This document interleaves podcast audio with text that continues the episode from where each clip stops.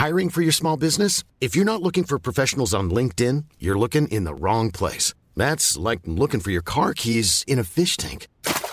LinkedIn helps you hire professionals you can't find anywhere else, even those who aren't actively searching for a new job but might be open to the perfect role. In a given month, over 70% of LinkedIn users don't even visit other leading job sites. So start looking in the right place. With LinkedIn, you can hire professionals like a professional. Post your free job on linkedin.com slash people today.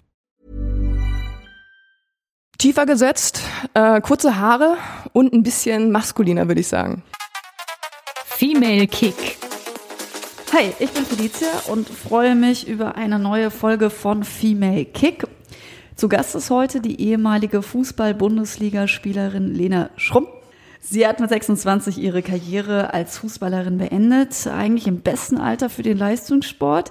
Ich will wissen, warum sie das getan hat. Unter anderem natürlich. Und natürlich möchte ich mit Lena über das Thema Vermarktung im Frauenfußball sprechen, denn dafür ist sie eine Expertin, erfahrt ihr gleich noch warum. Und als ich Lena das erste Mal gesehen habe, das war bei einem Fotoshooting 2016 in Köln, da habe ich Nadine Angerer, die ehemalige Welttorhüterin, interviewt. Und ja, dann habe ich Lena getroffen, ja, und ich dachte, ja, das ist halt ein Model, die zieht hier irgendwie Klamotten an. Und erst mit Nachhilfe habe ich dann gecheckt, ah, sie ist auch eine Fußballerin. Und jetzt sitzt sie mir gegenüber und ich sag, hallo Lena. Hallo liebe Felicia. Du lachst. Wie oft ist dir das denn schon passiert, dass du Leuten erklären musst, äh, dass du Fußballerin bist und äh, kein hauptberufliches Model? Oh Gott, zum Glück hat äh, mich nie jemand gefragt, ob ich hauptberufliches Model bin. Ähm, aber dass ich Fußballerin bin, buh, das musste ich ganz schön oft erklären, gerade wenn man mit äh, Trainingssachen durch Köln gegangen ist und man eigentlich jedes Mal gefragt ist, äh, gefragt wurde, ob man denn Cheerleaderin ist. Und dann äh, waren die meisten dann doch ein bisschen verwundert, als ich sagte, nein, ich bin Fußballerin. Und kam dann auch manchmal dieser dämliche Satz, du siehst ja gar nicht aus wie eine Fußballerin. Ja, ich glaube bei, bei jedem zweiten Mal mindestens. So, Cheerleaderin, ich hoffe, ich sehe auch nicht so aus, aber Fußballerin vielleicht auch nicht die, die klassische, wobei dieses Klischee hoffentlich langsam auch überholt ist. Und was glaubst du denn, was glauben die Leute, wie eine Fußballerin auszusehen hat? Tiefer gesetzt, äh, kurze Haare und ein bisschen maskuliner, würde ich sagen. Was ist denn tiefer gesetzt? ein bisschen äh, kleiner und breiter. ah, okay, okay. Jetzt muss man sagen, Lena ist 1,80 groß, blond, blaue Augen, wirklich gut aussehend. Also, liebe Leute, sch schaut euch das mal bitte an. Ich habe auf meinem Instagram-Account Female Kick auch äh, Fotos von Lena natürlich. Also schaut euch das an und ich finde, es gibt dazu nur eigentlich eine treffende Aussage, nämlich ja, sehr, sehr, sehr gut aussehend. Ähm, um jetzt aber nochmal zurückzukommen aufs, aufs Fußballspielen, hat es denn äh, was geholfen oder ist Optik, ist Vermarktung im Frauenfußball auch eine Frage von Optik? Inwiefern hast du das am eigenen Leibe erfahren?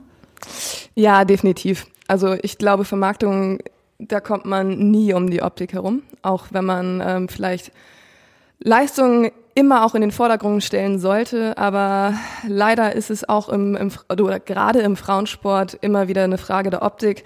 Ich meine, gerade was äh, Beachvolleyballerinnen etc. betrifft oder dann im Vergleich die Fußballerinnen, die teilweise in Männertrikots rumrennen und wo jeder Zweite sagt, ihr seht doch schrecklich aus. Ähm, ja, das ist immer ein Punkt und den muss man, glaube ich, auch beachten.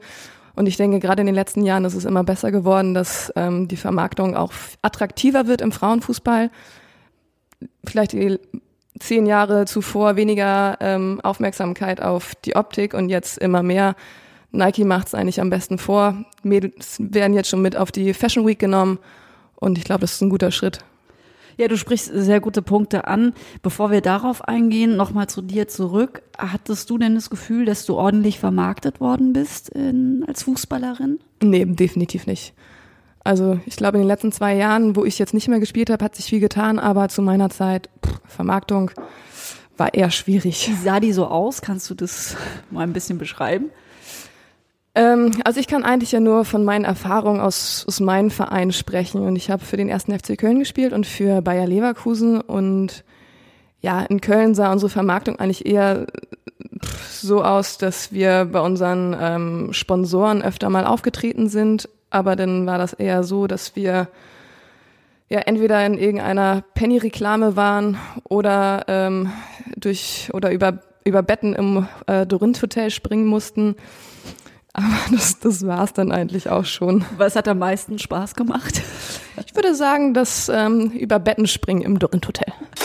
Lena hat es gerade selbst gesagt. äh, Sie hat für zwei Bundesligisten gespielt, den ersten FC Köln und Bayer Leverkusen. Ursprünglich ist sie aber nicht aus NRW. Sie ist in Heide geboren. Das ist in Schleswig-Holstein. Und parallel dazu hat sie, um jetzt wieder auf ihre Fußballkarriere zurückzugehen, als sie dann eben gekickt hat, auch noch Sportmanagement und Kommunikation studiert. Und aktuell sitzt Lena auch noch obendrein an einem Master in Marketingmanagement. Woran sitzt du aktuell in deinem Studium? Aktuell schreibe ich an meiner Masterarbeit und zwar über das Thema B2B-Fachmessen im digitalen Wandel. Durchaus interessant, interessanter als es jetzt so klingt. Hat das auch was mit Sport zu tun? Nein, absolut gar nicht. Ich habe mich entschieden, in meinem Master weg von der ähm, vom Sport zu gehen, weil man dann schon sehr in eine Nische geht. Und ich denke, um in der Wirtschaft jetzt sich irgendwann mal durchzusetzen, sollte man nicht zu nischig bleiben, beziehungsweise nicht nur Spezialisierung auf Sport zu haben. Mensch, du sprichst, du sprichst schon so viele gute Dinge an, die ich eigentlich jetzt eher für ein bisschen später geplant habe. Ich würde nämlich gerne doch erst noch einmal kurz äh, beim Sport, beim Frauenfußball bleiben. Und zwar, du hast eben schon anklingen lassen, es hat sich viel getan in Sachen Vermarktung des Frauenfußballs. Ich will aber mal so ganz provokant irgendwie auch mal die Frage stellen, ganz provokant, äh, sind die Frauen denn selbst daran schuld, dass sie sich bislang noch nicht haben so vermarkten lassen, weil sie sich da vielleicht gegen kommerzielle Interessen irgendwie auch selbst gewehrt haben? Oder liegt es wirklich an dieser Dominanz von Männern im Fußball oder im Sport allgemein? Was ist dazu deine Einschätzung? Ähm ich glaube, beide Punkte sind richtig. Ich kenne viele Mädels, die sagen, ähm, warum soll ich mich jetzt tatsächlich nur auf mein Äußeres reduzieren, beziehungsweise warum muss ich jetzt mit meinem Gesicht werben, obwohl ich ja eigentlich eine Mega-Leistung im Fußball bringe. Und ähm, das hat sich aber auch gewandelt, gerade durch die ganze Social-Media-Geschichte wird es immer einfacher oder die Hürde wird immer geringer, sich tatsächlich selber zu vermarkten. Das machen eigentlich die meisten irgendwie bei Instagram und Co. ganz gut. Ähm, aber auf der anderen Seite hast du schon vollkommen recht. Männerfußball ist eine Macht und ähm, da mitzuhalten ist nicht so einfach. Ich denke, da müssen andere äh, ja erstmal Schrauben geschraubt werden, wie zum Beispiel große Marken, das erstmal supporten, dass Frauenfußball wichtig ist und ähm, ihr Budget vielleicht diesbezüglich mal anders zu gewichten. Ich denke, einige Marken äh, machen dies im Zuge der Frauen-WM schon recht gut. Ist halt nur die Frage, wie nachhaltig das sein wird. Wie lange wird man wirklich auf das Pferd Frauenfußball setzen? Ich hoffe, es wird nachhaltig sein, um den Frauenfußball dann auch langfristig auch wirklich zu entwickeln. Ähm, ja, aber ich glaube nicht, dass die, dass der Bereich Männerfußball da an, an Markenmacht verlieren wird. Ich hoffe nur, dass beide nebeneinander bisschen besser bestehen können, beziehungsweise dass das Gleichgewicht ein bisschen besser sein wird. Von wem hast du denn in deiner Karriere den größten Support erfahren? Waren das schon Marken? Also du hm. hast gesagt, du bist noch nicht gut vermarktet worden, aber wer, ja. wer hat dich irgendwie in irgendeiner Art und Weise unterstützt? Die einzige Unterstützung, die eigentlich kam, war vom Verein selber. Und ja, so riesig war sie nicht. Die war dann vor allen Dingen finanziell. Ja, definitiv. Wir haben natürlich ein, ein, ein Gehalt bekommen, aber natürlich nur ein Bruchteil dessen, was ich normalerweise dann bekommen hätte, wäre ich ein Mann. Mhm. Wie war es so mit deinem Umfeld? Familiär? Fanden da alle gut, dass du Fußball spielst? War das klar für dich? Uh, das ähm, halb halb würde ich sagen. Also meine Familie hat mich definitiv immer sehr sehr supportet. Aber auf der anderen Seite bin ich auch in einem Haushalt groß geworden, wo Ehrgeiz, Karriere einen großen Stellenwert hat. Und ähm, ich würde sagen, meine Mom war immer sehr der Supporter dafür, dass sie gesagt hat, entwickel dich, wie du möchtest, mach, was du möchtest, spiel so lange Fußball, wie du möchtest. Und mein Vater war dann eherjenige, äh, derjenige, der eigentlich gesagt hat, gut, irgendwann ist auch mal Schluss mit Fußball, Lena. Meine beiden Geschwister einen ziemlich straighten Karriereweg gegangen. Ähm, ich als kleinste, so ein bisschen schwarzes Schaf, erstmal die Sportmanagement-Karriere angestrebt an der Sporthochschule und dann auch noch Fußball und dadurch ein bisschen natürlich auch das Studium gestreckt. Ähm, ja, war nicht immer äh, genau der Wunsch meines Vaters, aber ja, wie das halt so ist. Die Kinder gehen ihren eigenen Weg und das hat er im Endeffekt auch verstanden ich hab's, oder du hast es gesagt, du hast deine Karriere bei Bayer Leverkusen 2017 beendet mit eben gerade mal 26. Was war der Grund? Weil du studieren wolltest? Ähm, studiert habe ich immer nebenbei. Ich habe meinen mein Bachelor ganz normal nach, der, ähm, nach dem Abitur angefangen und dadurch ein bisschen länger studiert, dass ich halt nebenbei Fußball gespielt habe und gearbeitet habe. Der Grund meines Karriereende, äh, Karriereendes war eigentlich, dass ich zum einen in meiner Saison bei Bayer Leverkusen ähm, eine fiese Verletzungsphase hatte. Ich war insgesamt, glaube ich, acht Monate raus. Verletzungen waren eigentlich gar nicht so schwerwiegend, aber ich hatte einen Muskelfaserriss nach dem anderen, was dann im Endeffekt dann noch einer Schambeinentzündung ähm, geendet ist. Ja, meine Ärzte konnten nicht viel finden oder hatten keine Idee, woher das kam. Und dann war ich tatsächlich bei so einer Heilerin. Ähm, eigentlich so mein letzter Ausweg. Und die hat dann rausgefunden, dass ich eine Unverträglichkeit gegen Hafer entwickelt hatte. Also total merkwürdig. Wäre nie einmal, äh, nie jemand drauf gekommen. Ähm, und das hat natürlich auch ungefähr sechs bis sieben Monate für sehr viel Verwirrung und Nachdenken in meinem Kopf ge gebracht und ähm, ja, oder gesorgt. Und das bin ich dann irgendwann zum Entschluss gekommen, dass ich eigentlich viele Dinge meiner Jugend in Anführungszeichen verpasst habe, weil ich eigentlich seitdem ich 16 bin jeden Tag auf dem Fußballplatz stand und mein ganzes Leben sich nur um den Fußball gedreht hat und ich mein, meine Uni wie äh, Arbeit wie auch Privatleben immer um den Fußball herumgelegt habe und dann irgendwann gedacht habe, gut, du bist jetzt 26, ähm, da gibt's doch noch viel mehr da draußen und ich habe auch an meinen Freunden immer gesehen, die hauptsächlich nicht im Fußball waren. Das fand ich auch immer sehr wichtig, dass ich immer einen Freundeskreis hatte, der nicht Fußball geblendet war, habe ich immer gesehen, die können so viele tolle Sachen machen. Und ähm, im Endeffekt bin ich dankbar für die Fußballzeit. Ich habe unglaublich tolle Menschen kennengelernt. Ich hatte unglaublich tolle Momente und Fußball und Erfolg und Ehrgeiz etc. bringt einem sehr, sehr viel, aber irgendwie war ich viel zu neugierig, was die Welt noch so zu bieten hat. Und deswegen hatte ich mich entschlossen, erstmal aufzuhören, auch ein bisschen im Hintergedanken, ja, man geht ja nicht wirklich nie komplett. Und es besteht immer noch die Möglichkeit, zurückzukommen nach einem halben Jahr, weil ich war auch schon mal ein Jahr verletzt. Deswegen weiß ich auch, dass selbst nach einem Jahr Pause man immer noch wieder auf seine Leistung oder sogar besser werden kann. Brauchte ich aber erst auf meinen Kopf, dass ich sage, gut, ich mache jetzt einen Stopp. Ich äh, entdecke mich selber nochmal anders. Ich ähm, entdecke das Leben nochmal anders. Und das habe ich getan. Ja, also du hast viele Punkte angesprochen, die wahrscheinlich jeder oder jede kennt im Leistungssport. Äh, trotzdem erlaube ich mir nochmal die Frage, auch weil du gerade darauf hingewiesen hast, so, naja, da sagen Frauen und die Fußball spielen, hört doch irgendwann auf, das ist doch eigentlich nur ein Hobby. Würdest du noch Fußball spielen, wenn du ein Mann wärst? Auf dem Leistungsniveau Bundesliga?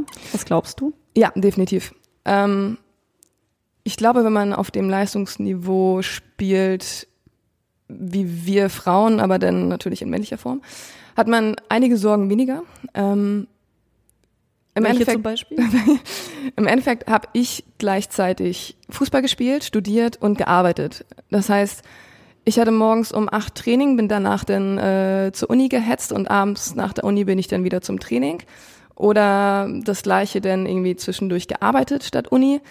Ähm, man muss immer ganz viele Entscheidungen treffen und ab, abwägen, ähm, was man jetzt gerade priorisiert. Das heißt, wenn ich hier zum Beispiel ein, ein Examen vor mir hatte, habe ich ab und an natürlich auch mal ein Training absagen müssen, damit ich einfach Brain Space enough habe, ähm, um natürlich auch meine, meine Examen gut zu bestehen. Und ich leider immer das Gefühl hatte, dass ich nie bei allem auf 100 Prozent sein konnte, was mich manchmal auch deprimiert hat. Ähm, ich war aber nie mutig genug zu sagen, ich setze jetzt alles nur auf Fußball, weil im Endeffekt geht es nicht. Ich muss von irgendwas leben und ich muss natürlich mein Leben nach dem Fußball vorbereiten. Ähm, andere Mädels machen das anders. Ich möchte das überhaupt gar nicht ähm, pauschalisieren, aber ich, ich konnte das mit mir selber nicht vereinbaren, weil ich immer gesagt habe, ich möchte mehr als nur gegen den Ball treten. Was zum einen natürlich meine Leidenschaft ist, aber was bei uns Frauen nicht unbedingt unsere Zukunft ist. Genau, man hat eben nicht ausgesorgt. Du warst ja in einem Verein oder in, in Vereinen, wo es auch bekannte Männerteams gibt. Inwieweit hat man denn da als Team äh, von profitiert, gepusht? Kann man davon reden? Also gib da mal einen kleinen Einblick. Ähm, nee, würde ich nicht sagen. Also generell der Kontakt zwischen dem äh, Männerclub und dem Frauenclub zu sagen, auch wenn es ein Club war, war gering. Also man hat die Männermannschaft kaum gesehen, wenn vielleicht mal zur Weihnachtsfeier und da teilweise auch nicht.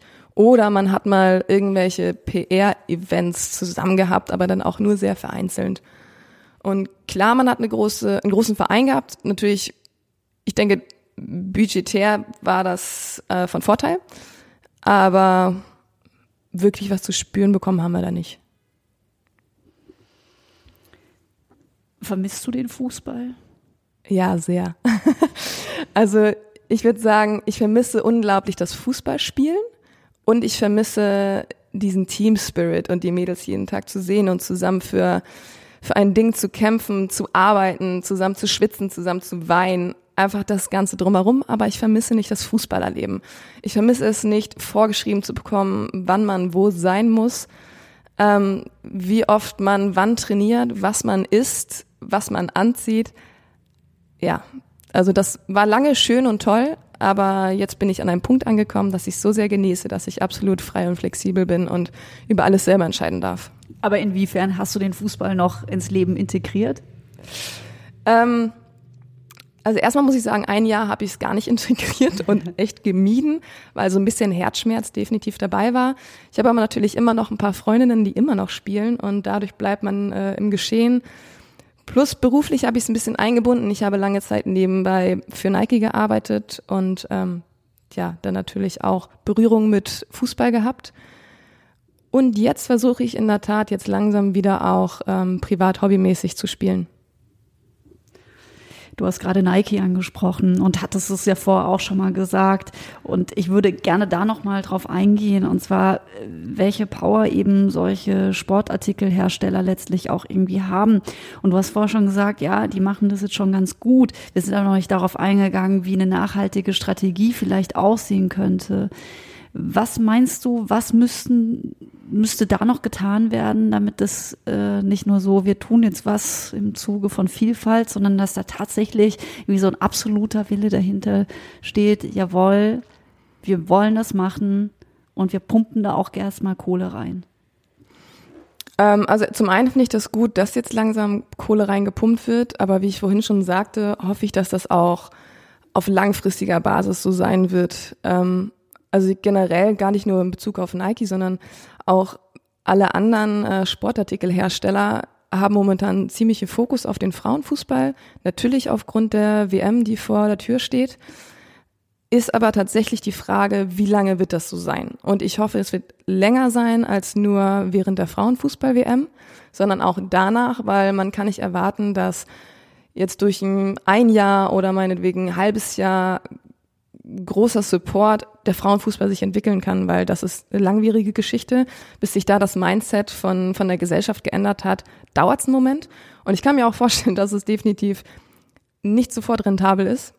Aber ähm, ich bin, bin der Meinung, man kann auch den Frauenfußball im Einzelnen nicht genauso vermarkten. Man muss das als, als Lifestyle sehen. Man muss es integrieren in den, in den, in den generell Sport-Lifestyle. Und so könnte es gut funktionieren, denke ich. Aber wenn man nur komplett auf, auf Fokus Frauen Fußball geht, es interessiert zu viele Menschen einfach nicht, muss man ganz ehrlich so sagen. Das heißt, man muss da eine komplette Story drumherum schnüren und so kann es funktionieren. Ja, also wenn Nike also Bedarf hat, wer da das äh, neue Marketing leiten soll oder oder die neue Frauenfußballchefin, dann hätten wir auf jeden Fall äh, mit dir jemanden im Angebot, ne? Schön wär's. Wie nützlich glaubst du denn wäre für so eine äh, Grundveränderung, also vor allen Dingen auf dem auf dem deutschen Markt, auch eine DFB-Präsidentin? Das wäre natürlich ganz interessant. Ich bin selber gespannt, was da passieren wird. Hättest du eine Idee, wer das machen könnte? Felicia Mutterer. Als DFB-Präsidentin, Dankeschön. Äh, ich überlege mir das mal und ähm, hoffe, der DFB hört jetzt zu, dass sie mich auf die Liste mit draufnehmen. Da sind ja auch schon, Claudia Roth wird ja immer wieder genannt, die Politikerin von den Grünen zum Beispiel. Ja, ich weiß auch noch nicht, was sie da sollte. Ja, das weißt du nicht.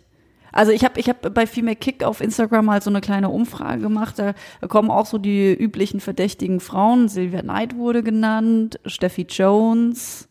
Ja. Ja, das ist ja auch der übliche Geklingel. also wärst du da nicht für?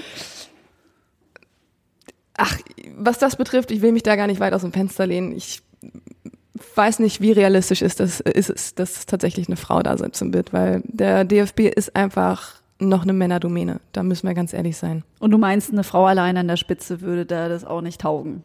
Die Doch, Welt taugen, definitiv. Ich meine, ich bin ja selber eine Verfechterin davon, dass Frauen an die Macht sollten, beziehungsweise es nicht aufs Geschlecht ankommt. Ich finde nicht, man sollte diese Geschlechtertrennung machen von den Frauen an die Macht, sondern eher die Fähigsten an die Macht. Also, aber glaubst du nicht auch, um Frauen zu supporten, dass man da erstmal ein bisschen nachhelfen muss? Um Strukturen auch zu verändern und deswegen Quoten auch schon wieder sehr sinnvoll sind? Oh ja, das finde ich immer eine. Ich bin da sehr selber sehr zwiespältig, was das betrifft. Auf der einen Seite ja, in einigen Branchen ist das, glaube ich, um so diesen Motor in Gang zu bringen, ähm, notwendig, leider Gottes. Auf der anderen Seite will ich halt selber auch nicht diese, diese Betütelung und die Vorteile nur, weil ich eine Frau bin weil ich eigentlich durch meine Fähigkeit glänzen möchte und nicht durch mein Geschlecht. Du engagierst dich bei der Initiative Aware. Die Initiative setzt sich für ein nachhaltiges Leben ein. Bist du jetzt Umweltaktivistin auch noch neben all dem, was du so tust? Oh Gott, nein, ich würde mich niemals als Aktivistin bezeichnen, sondern eher vielmehr bauen wir eine Plattform für Nachhaltigkeit auf. Ähm, unser Ansatz ist aber nicht extrem zu sein oder einen aktivistischen Ansatz zu haben, sondern eher wollen wir so ein bisschen den Augenöffner ähm, spielen und die Gesellschaft ein bisschen dafür zu schärfen, sich im Lebensstil ein bisschen nachhaltiger zu entwickeln. Das bedeutet nicht, dass wir ab heute kein Fleisch mehr essen sollen, dass wir ab heute alles, was mit Plastik ist, komplett meiden sollen oder ähm, nur noch Fairtrade-Mode tragen. Das ist, denke ich, überhaupt gar nicht umsetzbar, sondern eher jedem Menschen die Option aufzeigen, was kann man machen, um seinen oder seinen eigenen kleinen Anteil zu, ähm, zu geben und beispielsweise, ja, wenn man jetzt sich überlegt, ich möchte meine Wohnung neu machen, dass man Ideen und Optionen vorgelegt bekommt, wie könnte ich das denn in nachhaltiger Art und Weise machen? Das heißt, welche Brands gibt es beispielsweise, die nachhaltige Teppiche herstellen etc. Und ich finde, das kann man eigentlich auf jeden ähm, ja alle Elemente im Leben ummünzen. Dementsprechend wollen wir eine Plattform bieten, die das eben bietet, die den Endkonsumenten ähm, Optionen bietet und gleichzeitig der Industrie eine Plattform liefern, wo man alles gesammelt präsentieren kann. Und was ist deine Rolle konkret? Ich bin quasi äh, Co-Founder. Das heißt, ich entwickle das Ganze mit. Wir sind gerade am Anfang, noch in den Kinderschuhen und haben das dieses Jahr gerade gestartet. Welchen Beitrag siehst du denn im Sport in Sachen Nachhaltigkeit? Also was, was könnte der Sport liefern? Ähm, zum einen gibt es natürlich auch in der Sportindustrie Möglichkeiten, komplett nachhaltig zu sein, wie zum Beispiel nachhaltige Trikots, nachhaltig produzierte Schuhe, was auch immer. Und vor allem denke ich, dass der Sport an sich Bewegung in ähm, starten kann, wie zum Beispiel einfach dadurch, dass man eine Gemeinschaft und Community hat, hat der Sport generell ein Potenzial, Meinungen zu bilden und dementsprechend natürlich auch die großen Sportartikelhersteller diese Macht, Meinungen zu bilden und zu schärfen und alles zu verändern. Womit probierst du es selbst? Äh, äh, also ähm, an, an, an welchem Punkt hast du zum Beispiel jetzt auch schon angefangen umzudenken im Zuge deiner Initiative? Ähm, ich versuche es natürlich auch in meinem Lebensstil genauso umzusetzen, aber aware bedeutet nicht, dass wir, wie gesagt, jetzt komplett aware sein müssen. Aber wenn ich jetzt beispielsweise einen Teppich für meine Wohnung suche, dann entscheide ich mich jetzt eher für einen Teppich von Quadrat statt von Ikea. Oder ähm, wenn ich innerhalb von Deutschland reise, dann versuche ich mich eher für die Bahn zu entscheiden, anstatt für den fürs Flugzeug. Aber ich bin keine Verfechterin davon, die jetzt sagt, man darf nie wieder fliegen, weil ich selber weiß, gerade im Businessleben, du kannst jetzt nicht den Zug von Deutschland nach ähm, Spanien nehmen, um da deine Geschäfte abzuwickeln. Das macht einfach keinen Sinn. Und ähm, aber auf der anderen Seite gibt es dann Möglichkeiten, die vielleicht weniger schädlich sind, weniger CO2 ausstoßen. Das heißt, vielleicht fliege ich dann nicht mit Ryanair, sondern muss halt tiefer in die Tasche greifen und entscheide mich dann meinetwegen für Lufthansa. Also es gibt so viele, so viele Ansätze, die man verfolgen kann. Ähm, aber ich tue sie selber in meinem, oder ich bin selber ein Verfechter davon, dass man es nicht ins Extreme ziehen muss. Oder ja, ich esse jetzt auch nicht mehr jeden Tag Fleisch. Ich bin früher auf dem Bauernhof groß geworden, da wusste ich, es ist Bio, ich wusste es, wie, wie es produziert ist. Heutzutage weiß man es nicht mehr. Dementsprechend verzichte ich eher auf Fleisch oder ich versuche meinen Müll zu vernünftig zu sortieren oder wenn ich in den Supermarkt gehe, kaufe ich nichts ein, wo was mit Plastik bezogen ist, sondern gehe jetzt eher in den Biomarkt und kriege da wenigstens ähm, an der Obst- und Gemüsetheke meine meine Plastik äh, meine äh, Papiertüte. Also das sind einfach viele Ansätze, die man verfolgen kann und jeder kann seinen eigenen Teil dazu beitragen. So, jetzt noch eine letzte Frage zum Thema Nachhaltigkeit und Vermarktung, vielleicht auch ein bisschen. Es ist ja die Frauenfußball-WM in Frankreich. Was muss dort passieren, damit Fußball in Deutschland nachhaltig gut vermarktet werden kann? Zum einen hoffe ich, dass ähm, die, die Medien da mal ein bisschen äh, mehr Input reinsetzen und ein bisschen mehr darüber ähm, berichten. Ähm, ich denke, bei der letzten EM war das nicht so stark. Und die Mädels, ich drücke denen die Daumen, dass sie ordentlich erfolgreich sind, weil je, je erfolgreicher die Mädels sind, denke ich, desto erfolgreicher wird der Frauenfußball auch hier vermarktet. Haben wir Chancen, dass wir Weltmeisterinnen werden? Ich denke, da sind definitiv Chancen, aber andere Nationen, puh, die haben auch gerade starke, starke Mannschaften, aber die Mädels, die schaffen das schon. Wer ist dein Favorit? Daran, Deutschland natürlich. Gut, vielen Dank, Lena Schrumm, und viel Erfolg mit dem neuen Movement Aware. Und ich danke natürlich fürs Zuhören und verweise gerne noch darauf, es gibt noch mehr Folgen von Female Kick, kann man sich alle anhören, übers Wochenende, unter der Woche zum Einschlafen, wann auch immer. Schaut mal auf femalekick.com vorbei. Ihr findet auch mehr Infos in den Show Notes. Ebenso gibt es alle Infos auch immer auf unserer Instagram-Seite. Dort seht ihr auch Bilder von Lena. Ich kann es euch nur empfehlen. Und ihr erfahrt natürlich ähm, auch noch hier an dieser Stelle, dass es nächste Woche Lisa Schmitz von Turbine Potsdam, Torhüterin, hier bei uns im Female Kick Podcast gibt. Sie ist übrigens auch ein richtiger Medienprofi, aber dazu dann in der kommenden Woche mehr. Ich danke und wünsche eine gute Zeit. Bleibt sportlich. Female Kick. Here's a cool fact a crocodile can't stick out its tongue. Another cool fact you can get short term health insurance for a month or just under a year in some states. United Healthcare short term insurance plans are designed for people who are between jobs, coming off their parents' plan, or turning a side hustle into a full time gig. Underwritten by Golden Rule Insurance Company, they offer flexible, budget friendly coverage with access to a nationwide network of doctors and hospitals. Get more cool facts about United Healthcare short term plans at uh1.com.